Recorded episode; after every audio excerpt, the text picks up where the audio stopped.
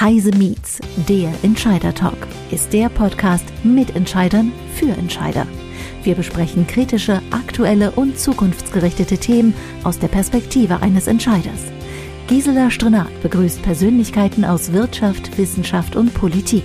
Immer aktuell und nah am Geschehen. Gisela Strenat begrüßt heute Elisabeth Almendinger, Bereichsleiterin Bildungspolitik des Bitkom e.V. Sie spricht mit ihr über das Thema Digitalpakt Schule und IT-Fachkräftesicherung. Ausreichend, um den digitalen Anschluss nicht weiter zu verlieren? Liebe Zuhörerinnen und Zuhörer, digitale Bildung ist in Deutschland immer noch ein Problem. Einige Konzepte und Pakete wurden von der Bundesregierung auf den Weg gebracht. So 2019 der Digitalpakt Schule 1.0. Im August diesen Jahres wurden in der Digitalstrategie des Bundesministeriums für Verkehr und Digitalisierung dem Thema auch einige Seiten gewidmet. Und Ende September diesen Jahres gab es das gemeinsame Konzept der nationalen Weiterbildungsstrategie vom Bundesarbeitsministerium und Bundesforschungsministerium. Alles Konzepte, Vorschläge, Budgets und Ideen, die an Schüler, Lehrer, Bürger und Arbeitnehmerinnen gerichtet sind. Damit wir unsere digitalen Kompetenzen verbessern und den Anschluss an die Welt nicht verlieren.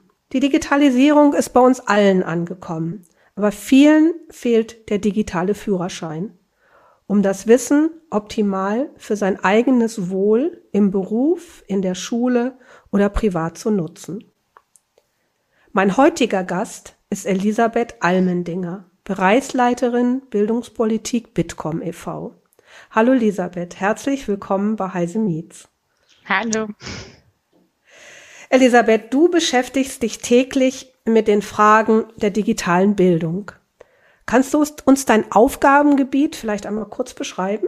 Ja, sehr gerne und vielen Dank für die Einladung. In erster Linie geht es darum, die politischen Rahmenbedingungen zu schaffen, aber auch die wirtschaftlichen Rahmenbedingungen, dass alle Menschen von jung bis alt, also wirklich entlang der gesamten Bildungskette ähm, darauf vorbereitet werden, selbstbestimmt an der digitalen Welt teilhaben zu können. Das heißt dann zum einen, dass ähm, digitale Kompetenzen vermittelt werden, die uns darin stärken, die digitale Transformation aktiv zu gestalten, aber auch sicher uns da drin zu bewegen. Ein Interesse von uns ist, dass verpflichtender Informatikunterricht an Schulen eingeführt wird ab Sekundarstufe 1. Also da geht es um digitale Bildungsinhalte.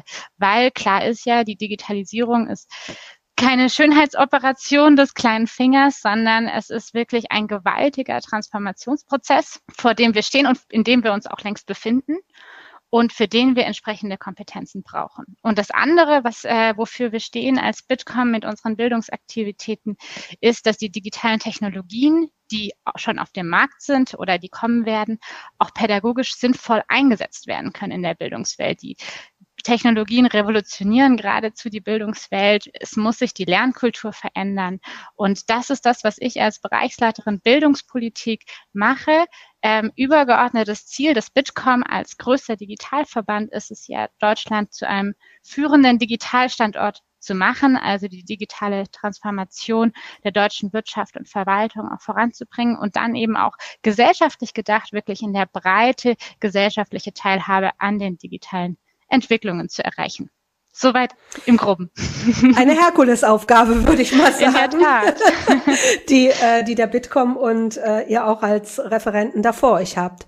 Aber lasst uns doch mal in das Thema einsteigen. Und ich würde ganz gern mit dem ältesten Papier beginnen, dem Digitalpakt Schule 1.0.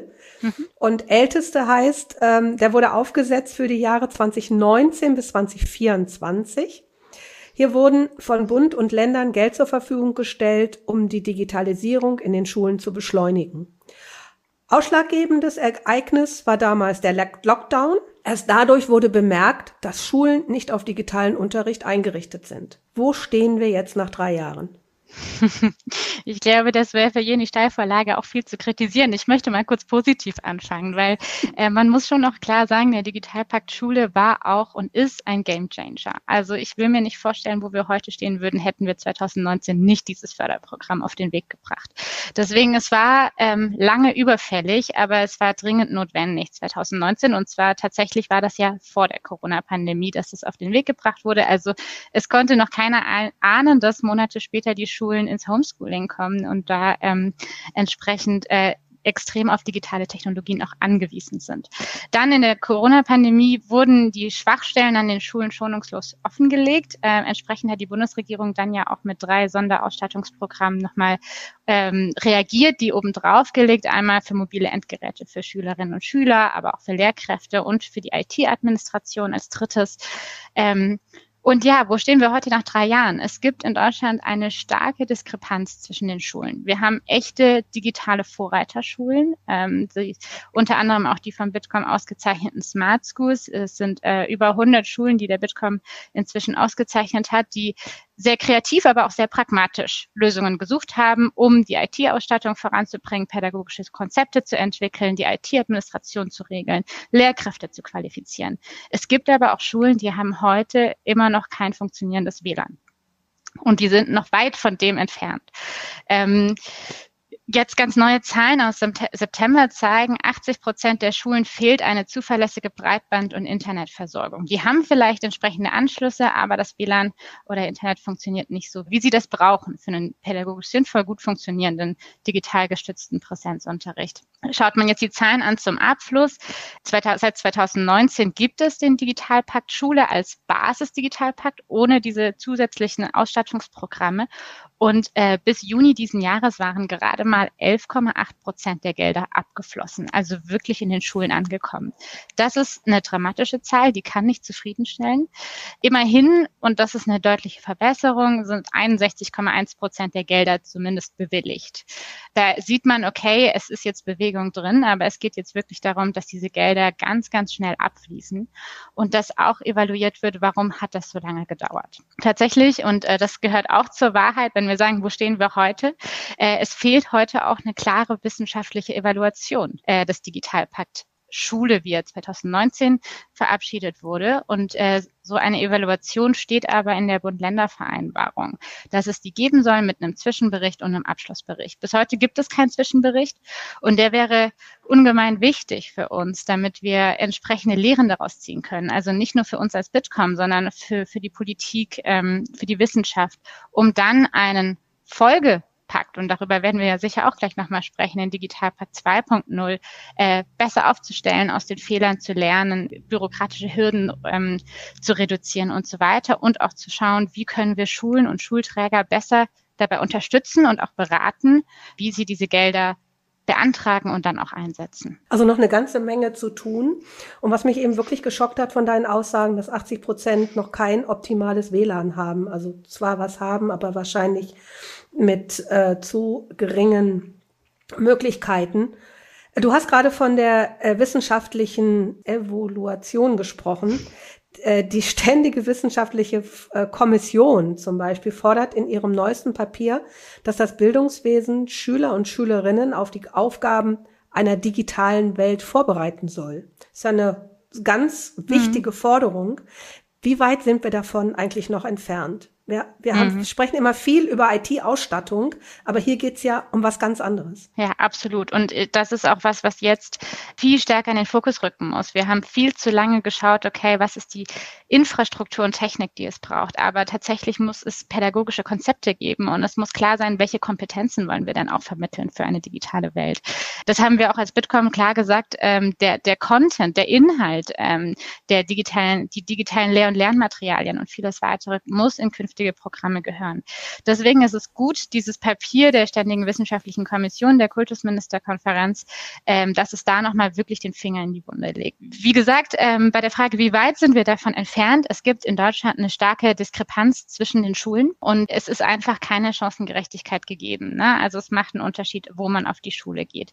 Wichtig ist, dass die Ständige Wissenschaftliche Kommission in ihrem Papier klar erwähnt, digitale Bildung ist eine Querschnittsaufgabe für alle Fächer Also es braucht, und das sagt sie auch ganz klar, einen Informatikunterricht, wo digitale Bildungsinhalte vermittelt werden, aber es geht auch darum, digital gestützt Kompetenzen für die digitale Welt auch in anderen Fächern zu vermitteln, weil Digitalisierung macht heute vor keinem Themenbereich mehr Halt, sei es in, der, in, den, in den Naturwissenschaften, aber genauso auch in, in den Sprachen und so weiter. Überall ähm, stecken Chancen durch die Digitalisierung. Aber gerade diese Querschnittsaufgabe über alle Fächer, die können wir nur meistern, wenn unsere Lehrkräfte entsprechend qualifiziert sind, wenn sie wissen, wie sie diese digitalen Technologien einsetzen sollen. Dann die äh, mobilen Endgeräte allein im, im Klassenzimmer machen den Unterricht nicht digital. Und deswegen müssen ganz genau eben diese Lehrkräftequalifizierung, die die die pädagogischen Konzepte, die Schulentwicklung jetzt im Fokus stehen. Vielleicht nochmal ein Wort dazu, was ja auch in der Ständ die Ständige Wissenschaftliche Kommission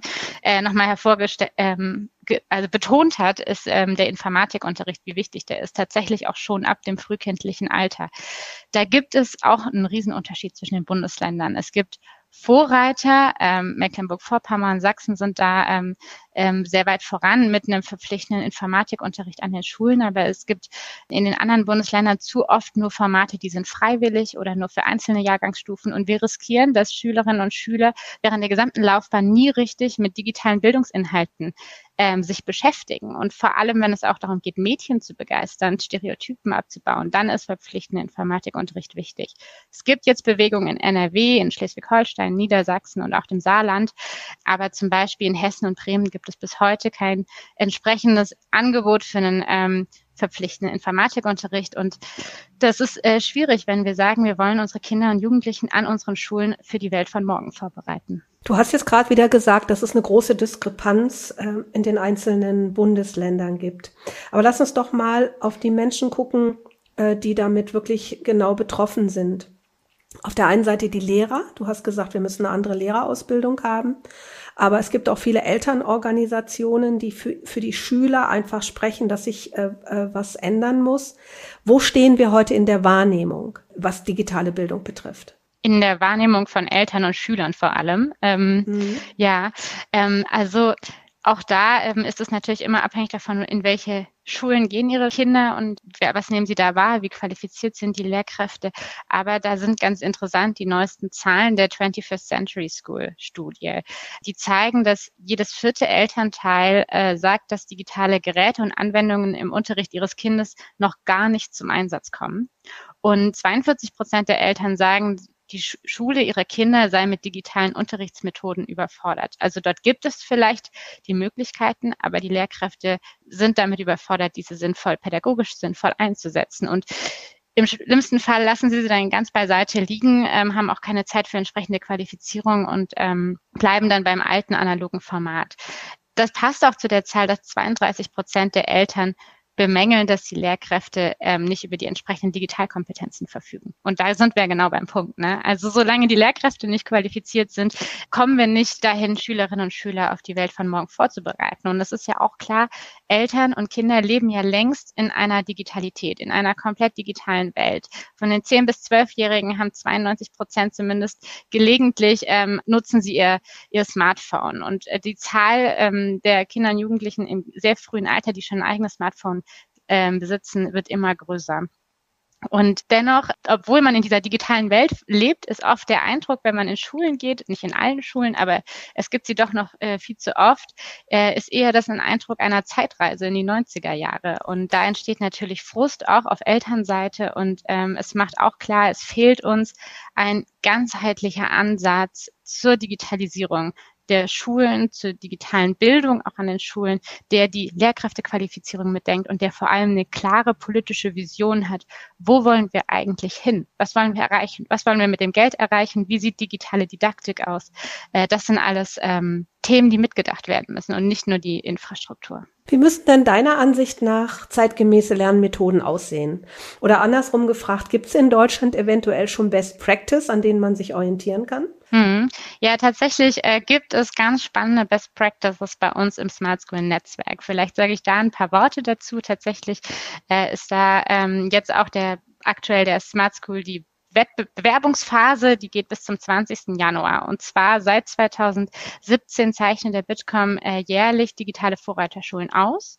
Es können sich Schulen aller Schularten bewerben und äh, werden Teil des Smart School Netzwerks. Und unser Ziel ist damit zum einen natürlich Wertschätzung zu geben, weil das sind Lehrkräfte, die oft in ihrer freien Zeit viel ähm, Einsatz zeigen, um neue Konzepte zu entwickeln, zeitgemäße Lernmethoden. Zum anderen aber, wir brauchen viel mehr Sichtbarkeit für genau solche Best Practices weil da schlummern viel zu viele gute Ideen und Ansätze im Verborgenen.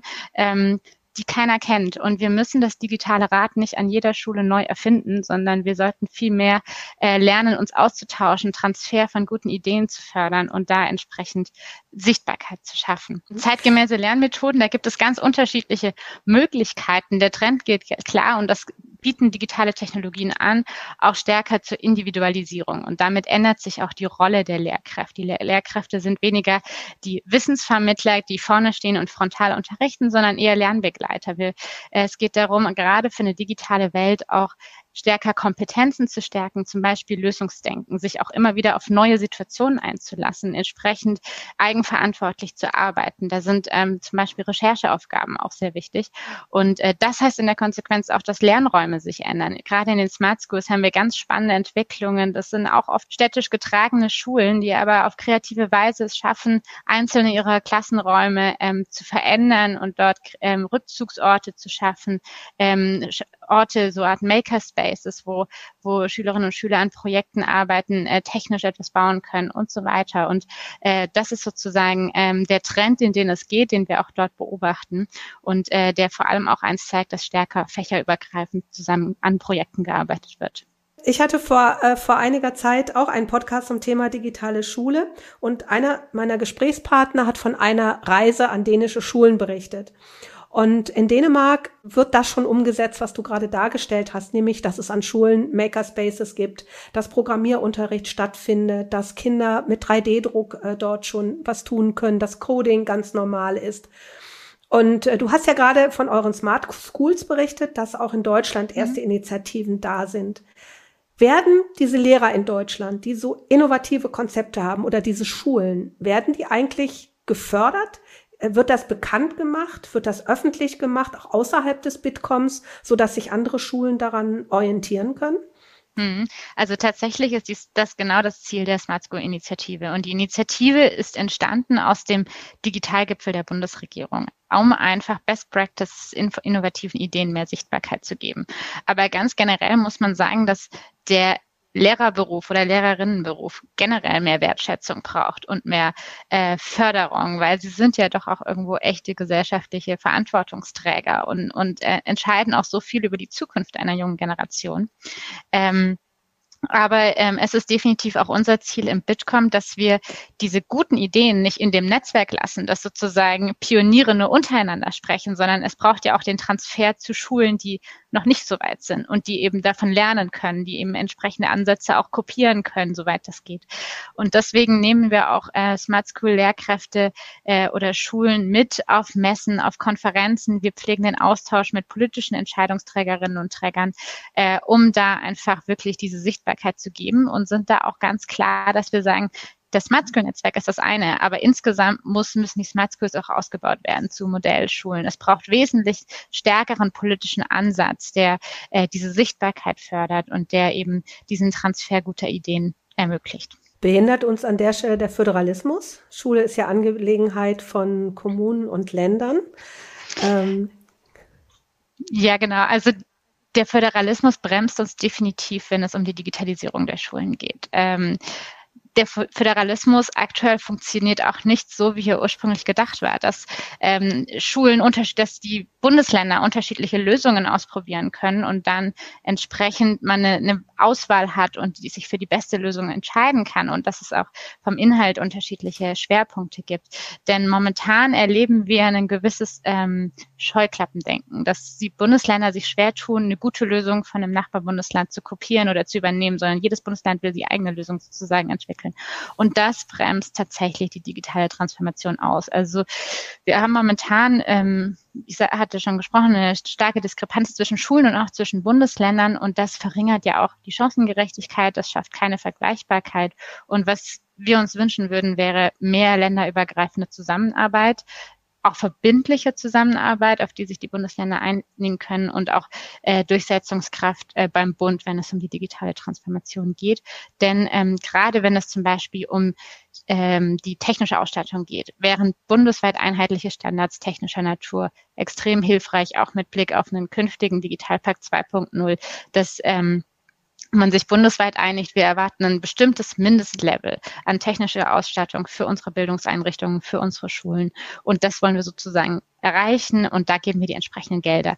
Ähm, deswegen, um mehr Vergleichbarkeit und Chancengerechtigkeit zu schaffen, ähm, braucht es mehr länderübergreifende Zusammenarbeit und da ist der Föderalismus momentan eher bremsend. Mhm, hatte ich mir fast gedacht. ähm, Lass uns nochmal auf die Schule gehen. Wie wird Digitalisierung in Schulen eigentlich gesehen? Sehen die Schulen es als Chance oder sehen sie es nur als etwas, was sie eigentlich von ihrem klassischen Lernen abhält? Also immer noch Kreide, Tafel und Frontalunterricht. Wie, wie wird es an den Schulen gesehen? Ist es was Lästiges oder sagen die, boah, endlich sind wir diese alte Form von Schule los? Ich glaube, der Großteil der Schulen sieht da schon auch eine Chance drin. Ähm, tatsächlich kenne ich jetzt aktuelle Zahlen nicht, aber wir sind momentan an so einem Punkt, wo wir aufpassen müssen, dass es nicht kippt, dass wir nach der Corona-Pandemie nicht Lehrkräfte haben, die sagen, ja, Gott sei Dank, endlich können wir wieder zurück äh, zu unserem analogen Präsenzunterricht. Wir müssen uns nicht mehr mit digitalen Lern Lernmanagementsystemen und ähnlichem ähm, plagen. Aber die funktionieren ja auch, die müssen auch entsprechend etabliert werden. Deswegen, ähm, wir haben einen, ähm, zum einen ähm, das Problem mit der Lehrkräftequalifizierung, aber auch natürlich Qualifizierung von Schulleitungen und Schulträgern, um entsprechend diese Motivation auch zu bringen. Lernkultur zu verändern, die, die äh, Unterrichtsmethoden zu verändern. Aber ähm, wir haben auch einen Lehrkräftemangel und die Lehrkräfte haben oft überhaupt nicht die Zeit, äh, in vielen Bundesländern, ähm, sind so ausgelastet, dass sie natürlich gerne auf Bewährtes äh, zurückgreifen. Dann haben wir natürlich, haben wir vorhin auch besprochen, viele Schulen, die haben nicht mal äh, funktionierendes WLAN, auch keine passenden Räume. Entsprechend können natürlich so kreative Ideen wie 3D-Druck, Videoerstellung oder ähnliches, was andere Schulen vormachen, nicht an jeder Schule direkt umgesetzt werden, sondern die stehen noch wo ganz anders. Ähm, wir haben digitale Vorreiterschulen. Jetzt muss es darum gehen, dass wirklich alle Schulen mitgenommen werden und entsprechend auch unterstützt und beraten werden, dass sie diese Chance erkennen. Und ähm, gerade wenn es um kreative Ansätze, Unterrichtsmethoden geht, äh, braucht es ja immer diese Vordenker. Und deswegen sagen wir auch in einem Digitalpakt 2.0 muss es Experimentierbudgets geben. Also Budgets für Schulen, die sagen, wir probieren mal was Neues aus. Wir probieren es mal aus. Ähm, den Makerspace für bestimmte Projekte zu nutzen oder so, damit wir dann da ein Pilotprojekt haben und ähm, das recht unbürokratisch umsetzen können und andere Schulen davon lernen können und entsprechend begeistert sind und nachziehen, weil ich genau diese, diese Begeisterungsmomente brauchen wir noch viel stärker ähm, an allen Schulen. Du hast äh, jetzt schon, glaube ich, zweimal den Digitalpakt Schule 2.0 angesprochen. Ja. Ähm, wird der kommen? ich hoffe es. Nein, also ich bin ähm, recht zuversichtlich. Es ist ja ein Vorhaben aus dem Koalitionsvertrag. Ähm, es steht auch in der Digitalstrategie. Saskia Esken hat auch nochmals ähm, vor kurzem in einem Interview bestätigt, man stehe zu der Aussage ähm, aus dem Koalitionsvertrag. Es gab wohl auch erste informelle Gespräche zwischen Bund und Ländern dazu. Die Frage ist nicht, wird er kommen, sondern wann wird er kommen und ist er dann noch rechtzeitig eigentlich? Ähm, der Digi Basis Digitalpakt Schule läuft 2024 aus. Und für Schulträger ist es und auch für Schulleitungen ist es ähm, sehr, sehr wichtig, dass die Anschlussfinanzierung sichergestellt ist, dass die Geräte, die sie jetzt angeschafft haben, ähm, wenn sie neu angeschafft werden müssen, gewartet werden müssen, auch die IT-Administration finanziert werden muss, dass dafür Gelder zur Verfügung stehen und da keine finanzielle Lücke entsteht. Das heißt, wenn wir eine Anschlussfinanzierung sicherstellen wollen, dann müssen wir eigentlich schon im nächsten Jahr mit dem, äh, mit dem Vorhaben in die Haushaltsverhandlungen gehen. Das ist entscheidend. Deswegen ähm, hoffen wir, dass wir jetzt, dass jetzt wirklich auch Tempo reinkommt in die Gespräche, dass offizielle Gespräche stattfinden ähm, und dass es schnell auch in die Frage geht, wie ist ein Digitalpakt 2.0 ausgestaltet, dass wir auch hoffentlich noch eine wissenschaftliche Evaluation des Digitalpakt Schule erhalten oder zumindest da einen konstruktiven Austausch haben und da ähm, aus Lehren ziehen können und es beim Digitalpakt 2.0 ihn breiter und umfangreicher aufzustellen. Du hast gerade eben wieder diese wissenschaftliche Evaluation angesprochen, also diese bildungspolitischen KPIs, die mhm. ja eigentlich im Digitalpakt Schule 1.0 überhaupt nicht vorgesehen waren. Also äh, es scheint ja doch ein großer Bedarf zu sein, äh, dass man das Ganze jetzt noch mal etwas genauer beleuchtet. Was ist da mit dem Digitalpakt Schule 1.0 passiert? Wer soll sich darum eigentlich kümmern? Wo seht ihr die Aufgabe? Wer, wer muss mhm. das, wer muss das machen? Ja, also vielleicht, das, es gibt nochmal einen Unterschied. Wissenschaftliche Evaluation ist jetzt das, dass das, was wir jetzt haben, der Digitalpakt Schule und die, der Mittelabfluss und, und die, das ganze Prozess drumherum, dass das wissenschaftlich evaluiert wird. Und wir sagen, sinnvoll wäre es gewesen, an den Anfang messbare Ziele zu setzen, damit wir wirklich auch evaluieren können, damit Fortschritte sichtbar gemacht werden können, aber auch Rückschritte und entsprechend schnell politisch auch reagiert werden kann. Deswegen muss es im Vorlauf zum Digitalpakt 2.0 jetzt eben solche bildungspolitischen Ziele geben, möglichst messbare KPIs, damit wir hier auch ein Gradmesser haben und damit eine wissenschaftliche Evaluation möglich ist. Wir haben da als Bitkom erste Vorschläge sozusagen äh, rausgebracht. Die sind sicherlich noch nicht vollständig, aber um die Diskussion anzustoßen ähm, und um da ähm, vorwärts zu kommen, was ist unser Ziel auch mit einem Digitalpakt 2.0? Ja, wer soll das ähm, beschließen und vor allem ähm, ist das eine Entscheidung, ganz wichtig ist, glaube ich, diese KPIs, die müssen auch immer wieder angepasst werden. Wir entwickeln uns weiter, die müssen aktuell gehalten werden. Und wichtig ist, dass das nicht hinter verschlossenen Türen passiert, sondern dass hier alle relevanten Akteure aus Bildungspraxis, Politik, Wissenschaft, aber auch Wirtschaft an einen Tisch geholt werden und ähm, entsprechend, dass da der, der Diskurs ist dazu, was sind diese KPIs und wo stehen wir heute auch. Im Koalitionsvor im Koalitionsvertrag steht ja zum Beispiel auch das Vorhaben eines Bildungsgipfels. Dazu haben wir bisher heute noch keine konkreten ähm, Ideen oder Konzepte ähm, gehört das könnte ein Format sein, vielleicht, wo solche ähm, Ziele auch diskutiert werden, bildungspolitischen Ziele, ähm, allerdings unter der Voraussetzung, dass wir das möglichst schnell haben und ähm, dass auch die Wirtschaft beteiligt ist, die ja für die Digitalisierung an Schulen mit Netzanbindung, mit Hardwareausstattung, mit digitalen Lehr- und Lernmaterialien und so weiter, Beratungsangeboten sehr, sehr wichtig ist. Lass uns mal ein bisschen das, das Thema wechseln, denn nicht nur an Schulen haben wir die Herausforderung von digitaler Bildung, auch gerade Arbeitnehmerinnen, Arbeitgeber müssen wir in die digitale Arbeitswelt bringen. Wir haben Fachkräftemangel, wir haben äh, insgesamt Personalmangel.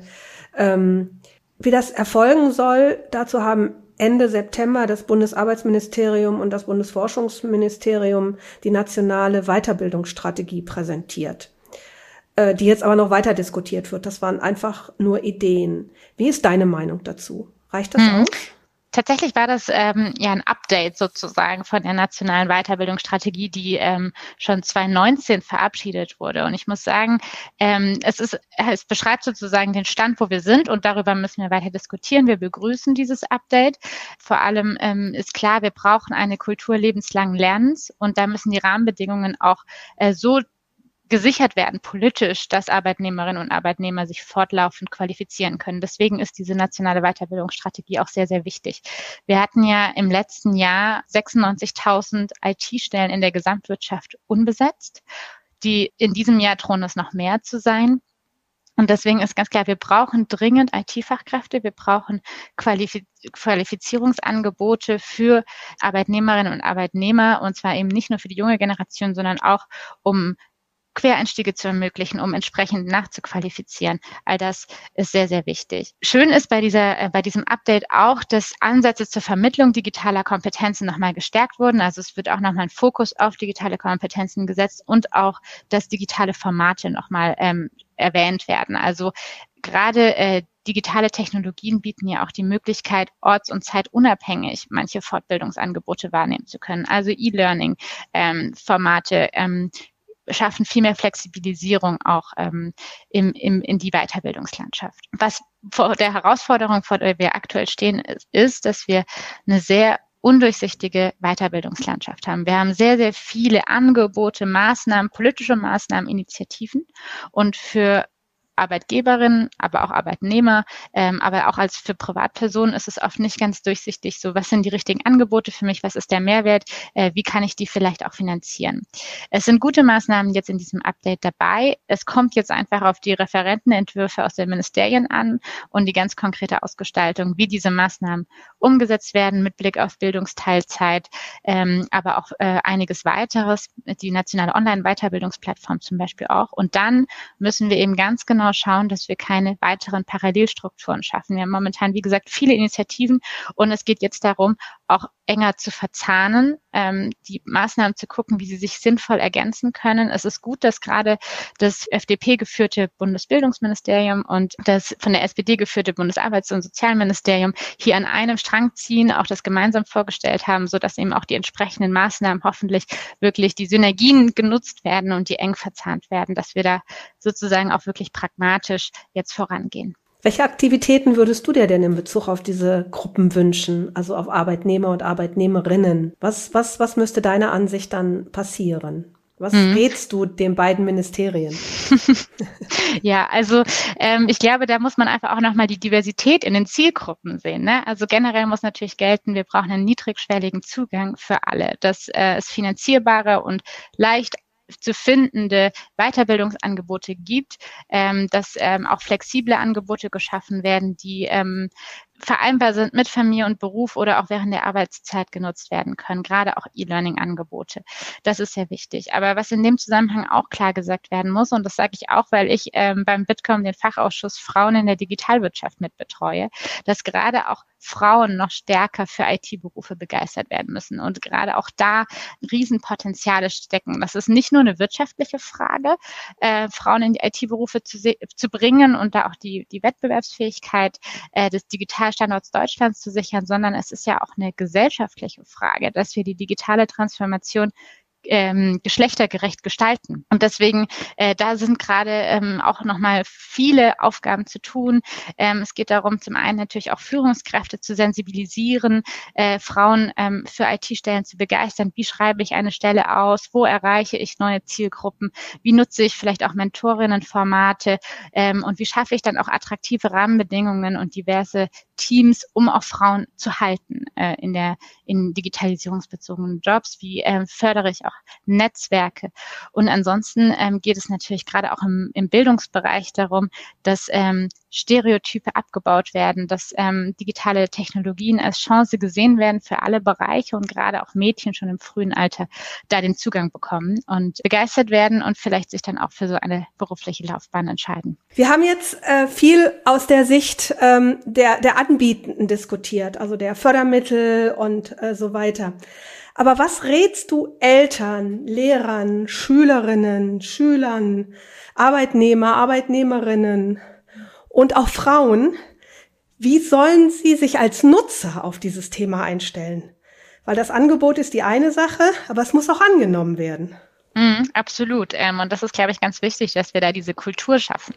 Ich würde sagen, wir haben nie ausgelernt. Unsere Welt ist so im Wandel, ähm, die digitale Transformation ist in vollem Gange, aber auch so viele andere Transformationsaufgaben ähm, und Herausforderungen, neue Innovationen, die auf den Markt kommen. Deswegen geht es darum, ein Leben lang Qualifizierungsangebote zu nutzen, die sich uns bieten, aber eben auch proaktiv zu werden und diese ausfindig zu machen, weil gerade in der jetzigen Situation, wo manche Angebote auch irgendwo versteckt sind, geht es darum, auch wirklich proaktiv zu werden. Auch zu verstehen, es geht nicht immer um dreitägige Fortbildungspräsenzangebote oder Präsenzmaßnahmen irgendwo zwei Stunden weg mit dem Auto, sondern ähm, oft sind es auch einfache E-Learning-Angebote, die orts- und zeitunabhängig genutzt werden können, die äh, sehr flexibel äh, sind und auch mit denen man sich qualifizieren kann. Genauso auch Mikrofortbildungen. Gerade wenn wir jetzt auch von Lehrkräften sprechen, gibt es auch in den Smart Schools und auch in vielen anderen Schulen sehr, sehr gute Ansätze, dass ähm, in regelmäßigen Abständen die Kolleginnen und Kollegen zusammenkommen und ein Kollege ein neues Tool äh, vorstellt, das er ausprobiert hat und man sich austauscht. Also oft sind es auch ganz ähm, niedrigschwellige, unkomplizierte Formate, die genutzt werden können, um sich weiter zu qualifizieren, um weiter zu lernen. Das geht genauso natürlich unter Arbeitnehmerinnen und Arbeitnehmern, Bürgerinnen und Bürger, sich da auszutauschen, sie Interesse zu zeigen. Genau. Also ich würde sagen, neugierig und wissbegierig durchs Leben gehen, das ist das, worauf es jetzt ankommt und äh, gerade jetzt in der Zeit, ähm, in der sich so viel ändert und Innovationen auch alles umkrempeln. Ja, Elisabeth, danke nochmal für den Appell, den du gerade eben nochmal gebracht hast. Also ich habe in unserem Gespräch jetzt gelernt, ähm, wir stehen leider immer noch an vielen Stellen am Anfang. Wir sind noch nicht so weit, wie wir eigentlich sein müssten. Und es ist noch eine ganze Menge zu tun. Und äh, deshalb auch mein Dank an den Bitkom und an dich, dass ihr euch da wirklich für dieses Thema so einsetzt, äh, dass da, dass wir da auch ein Stückchen weiterkommen. Und äh, ich glaube, wir müssen alle da noch einen langen Atem haben. Und äh, ich würde mir wünschen, dass ihr die Beispiele, die aus diesen Smart Schools jetzt kommen, wirklich bundesweit an alle Schulen bringt und bekannt macht, was möglich ist und was mit Engagement auch da getan werden kann. Ja, danke für das Gespräch, danke für deine offenen Worte und auch die mahnenden Worte. Und äh, ja, ich hoffe, dass wir ein Stückchen weiterkommen. Vielen Dank. Vielen Dank auch. Das war Heise Meets, der Entscheider Talk. Beim nächsten Mal begrüßt Gisela Strenat Jonas Tusa, Product Manager bei Adobe, zum Thema elektronische Signaturen im Unternehmen. Schneller, nachhaltiger und sicherer. Wir freuen uns auf Sie.